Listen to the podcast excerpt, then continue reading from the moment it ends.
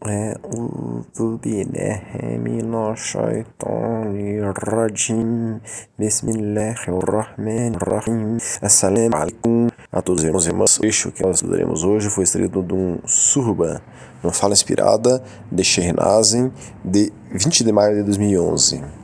Esse trecho de hoje foi usado no estudo sobre unificação dos muçulmanos 1 e 2. Então, hoje iremos é, novamente tratar sobre esse assunto. Então, o tema de hoje é o terceiro estudo sobre a unificação dos muçulmanos. Então, como a gente já viu esse texto base de hoje, a gente só vai resumir ele aqui. Sheikh fala nesse trecho que as nações inteiras temem o povo chinês.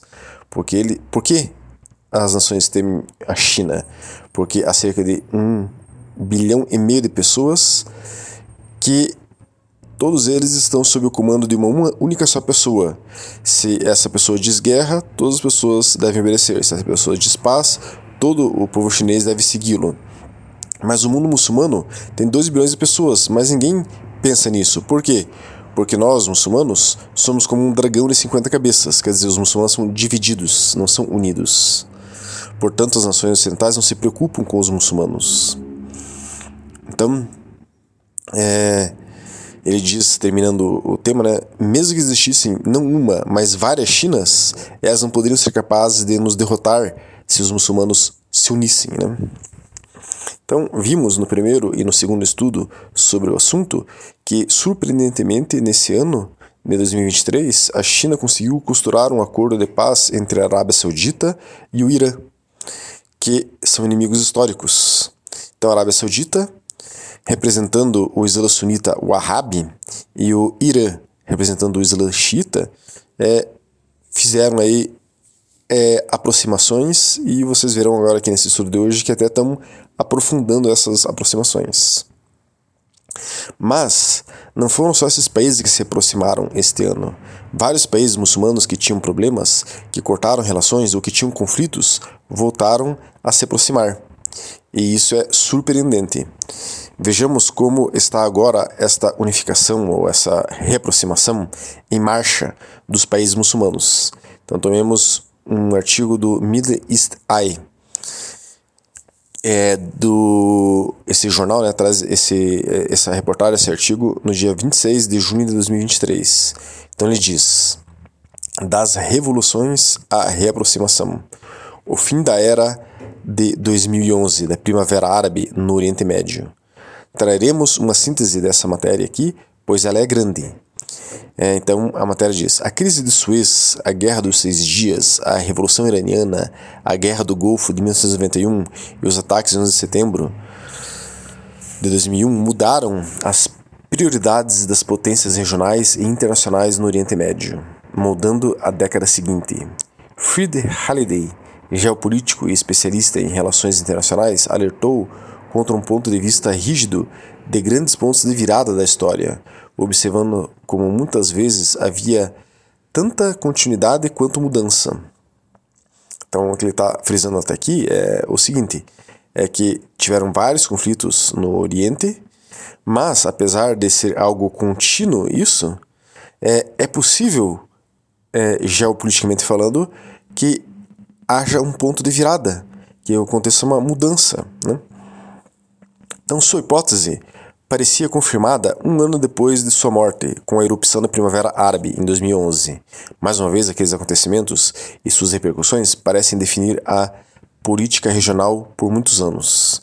Mas pode-se dizer que a era de 2011, da Primavera Árabe, está chegando ao fim. Quer dizer, mais conflitos que aconteceram naquela época, é, esses conflitos estão chegando ao fim. Estamos entrando numa outra era no Oriente Médio, inshallah, se Deus quiser. Mudanças recentes na diplomacia regional, desde a reconciliação da Turquia com rivais no Golfo até a aproximação da Arábia Saudita com o Irã, seguida pelo retorno da Síria à Liga Árabe, sugerem que as relações internacionais do Oriente Médio estão se afastando de um ponto de vista amplamente definido pelas consequências da Primavera Árabe. O fim dessa era da Primavera Árabe, que agora aqui abrindo parênteses, a primavera, primavera árabe é, resumidamente, conflitos internos espalhados pelos Estados Unidos de, dentre várias nações ali muçulmanas. Então, o fim da era da Primavera Árabe é perceptível no autogolpe de Kais Seyed em Tunis, na Tunísia, em 2021, no resgate de Bashar al-Assad pela Rússia na, na Síria em 2015, no golpe militar contra o governo eleito da Irmandade Muçulmana no Egito em 2013, ou de volta à destruição da Rota da Pérola no Bahrein em março de 2011. No entanto, embora as revoluções tenham falhado, elas lançaram uma longa sombra geopolítica à medida que atores regionais e internacionais pressionavam por diferentes resultados nos diferentes estados afetados pela agitação. Isso resultou no surgimento de três blocos de alianças regionais rivais, né? um liderado pela Arábia Saudita e os Emirados Árabes. Outro bloco regionado é, liderado pelo Irã e seus aliados, e um terceiro bloco é liderado pela Turquia e pelo Catar. A Arábia Saudita e os Emirados Árabes foram é, caracterizados como apoiadores da contra-revolução em toda a região, mas Riad, a Arábia Saudita, ainda favoreceu a mudança de regime na Síria, e ambos encorajaram a derrubada de Muammar Gaddafi é, na Líbia e Ali Abdullah Saleh no Iêmen. Ambos geralmente tentaram impedir que a Irmandade Muçulmana chegasse ao poder nos estados revolucionários, mas novamente há algumas nuances, como a Arábia Saudita apoiando a ala da Irmandade no Iêmen. No segundo grupo rival, a Turquia e o Catar, por sua vez, geralmente apoiaram os manifestantes e favoreceram a Irmandade Muçulmana e outros é, é, muçulmanos populares que pareciam prestes a chegar ao poder mas Doha, capital do Catar, né, foi notadamente quieta em uma revolução no vizinho Bahrein. Enquanto isso, no terceiro grupo rival, o Irã e seus aliados, apesar de reivindicar um manto revolucionário, apenas apoiou revoluções em estados onde aliados de seus inimigos, sauditas, israelenses e americanos, estavam ameaçados, como o Egito, mas apoiou repressões de governos aliados em exercício, como na Síria e posteriormente no Iraque e no Líbano. Embora ideologicamente inconsistente, a característica principal de todas as ações desses estados foi uma crescente rivalidade com os governos dos outros blocos em relação às suas políticas da Primavera Árabe. Algumas dessas rivalidades eram pré-existentes, mas amplificadas por eventos pós-2011, pós-Primavera Árabe. Veja, por exemplo, a Turquia e os Emirados Árabes. Antes de 2011, eles mantinham laços relativamente cordiais e certamente nada parecidos com uma rivalidade. No entanto, quando a Emirados Árabes apoiou o golpe militar contra os aliados da Irmandade Muçulmana em Ankara, no Egito, é, de Ankara, per, perdão, é, no entanto, quando a Emirados Árabes apoiou o golpe militar contra os aliados, aliados da Irmandade Muçulmana de Ankara, quer dizer, da Turquia, no Egito, em 2013, uma ruptura entre a Turquia e os Emirados Árabes é, aconteceu. A Turquia e os Emirados Árabes apoiaram lados rivais na Segunda Guerra Civil da Líbia. Entraram em conflito com o bloqueio do Catar e até apoiaram lados rivais na distante Somália e no Sudão. Rivalidades regionais semelhantes ocorreram no Oriente Médio e no Norte da África, com o Irã, Arábia Saudita e Catar. Muitas vezes apoiando diferentes atores em conflitos violentos ou políticos na luta para definir o cenário pós-Primavera Árabe. Então, o que está sendo dito aqui que é, de 1910, 11 até recentemente, até ano passado, ano retrasado, estava tendo muitos e muitos conflitos entre países muçulmanos, cada um, cada país ou cada grupo desses três grupos mencionados, fomentando o conflito interno entre alguns países, um contra os outros. Então, Turquia e o Catar alimentavam com dinheiro, armas, um grupo dentro de algum país, Líbia, por exemplo, é, e a Arábia Saudita e Emirados Árabes fomentavam com dinheiro e armas outro grupo para lutarem entre si dentro de, de guerras civis de, de vários países muçulmanos. Então, vejam, é por isso que as mudanças diplomáticas recentes que estão acontecendo em 2023 são tão significativas e podem marcar o fim dessa era é, pós-Primavera Árabe. Então a gente abriu um parênteses aqui para explicar um pouquinho. Agora voltando à matéria, indiscutivelmente começou com o fim do bloqueio do Catar em 2021, abrindo caminho para a reconciliação do Catar, Arábia Saudita e Emirados Árabes. Isso, por sua vez, fez com que a Turquia, aliada do Catar, aquecesse suas relações com a Arábia Saudita e Emirados Árabes e ocorresse uma reaproximação com o regime do Egito. Finalmente, uma mudança de rumo dos Emirados Árabes e da Arábia Saudita, juntamente com os problemas internos do Irã, levou a uma melhora nas relações entre os três, culminando na restauração dos laços mediados pela China na Arábia Saudita e no Irã em março seguiu com a Arábia Saudita dando as boas-vindas à Síria, aliada do Irã, de volta à Liga Árabe e possivelmente abrindo caminho para um acordo negociado sobre o Iêmen. O Iêmen está em guerra civil há anos. Ah, o Irã coloca. Estou abrindo parênteses aqui para explicar, né? O Iêmen está em guerra civil há anos, já morreu meio milhão de muçulmanos lá. É, a Arábia Saudita coloca dinheiro e armas para um lado e o Irã coloca arma e dinheiro para o outro lado. Então, Inshallah, essa guerra tenha aí perspectivas de terminar. Isso não significa que os conflitos que eclodiram por causa de 2011 na Primavera Árabe acabaram, como o da Líbia, o da Síria e do Iêmen. Eles ainda estão longe de serem resolvidos. No entanto, estamos indo além de uma época em que a geopolítica do Oriente Médio é amplamente definida por revoltas de 2011 e pelas reações dos estados a, a elas. Então, é, assim encerra a síntese que a gente trouxe dessa reportagem. Essa reportagem está dando uma boa visão dos conflitos nos últimos 10 anos é, e como agora está tendo uma, uma reaproximação é, entre os países aí que sempre estavam em conflito. Então, um novo movimento geopolítico de reaproximação e, inshallah, um dia unificação em curso no mundo muçulmano. Temos agora alguns fatos ocorrendo que corroboram com essa visão. O jornal Sputnik, de 31 de maio de 2023, diz: os Emirados Árabes Unidos se retiraram do agrupamento naval multinacional liderado pelos Estados Unidos, que opera no Mar Vermelho e no Golfo Pérsico, informou o Ministério das Relações Exteriores dos Emirados Árabes em seu site. O Ministério da Defesa dos Emirados Árabes criticou a interpretação de alguns meios de comunicação sobre conversas entre os Emirados Árabes e os Estados Unidos sobre segurança marítima, chamando-a de falsa. Então vejam, aqui é, essa reportagem está mostrando que o Emirados Árabes é, está se afastando dos Estados Unidos na cooperação militar. E não quer nem que a mídia fale que existe uma cooperação, porque eles não estão de acordo que existe uma cooperação.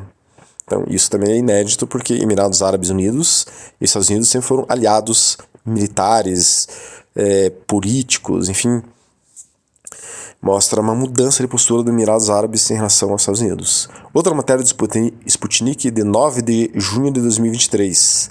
A Arábia Saudita ameaçou cortar relações com os Estados Unidos se Washington tomasse medidas contra a Arábia Saudita. O príncipe herdeiro saudita Mohammed bin Salman ameaçou os Estados Unidos com consequências econômicas sérias, caso os Estados Unidos punisse a Arábia Saudita pela decisão dela de reduzir a produção de petróleo. O jornal The Washington Post aponta que, em outubro passado, o presidente americano John Biden alertou que a Arábia Saudita sofreria sérias consequências por fazer lobby na OPEP, para reduzir a produção de petróleo. Então, comentando um pouco essa matéria, né? A Arábia Saudita recentemente diminuiu, de fato, sua produção de petróleo em um milhão de barris de petróleo por dia, mostrando que não está mais seguindo ordens é, dos Estados Unidos como seguir antes por completo. A Arábia Saudita é uma aliada histórica dos Estados Unidos, comprou já bilhões e bilhões de armas dos Estados Unidos, sempre foi um vassalo, um, um, um fantoche na mão dos Estados Unidos.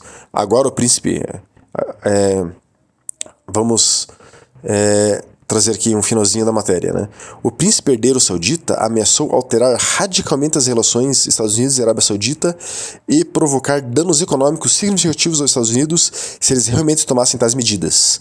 Então, é, o príncipe herdeiro da Arábia Saudita está dizendo que os Estados Unidos é, colocar sanções econômicas contra a Arábia Saudita, ele vai retalhar os Estados Unidos. Então vamos ver, né? O, a, a Arábia Saudita de fato reduziu drasticamente a produção de petróleo dela. E os Estados Unidos falou que não queria que isso acontecesse. Vamos ver o que os Estados Unidos vai fazer. Se vai tentar colocar sanções contra a Arábia Saudita e vamos ver qual vai ser a postura do príncipe se isso acontecer. Mas a postura dele já mudou bastante. Antes era um vassalo, um fantoche na mão dos Estados Unidos e agora ele está ameaçando romper essa relação.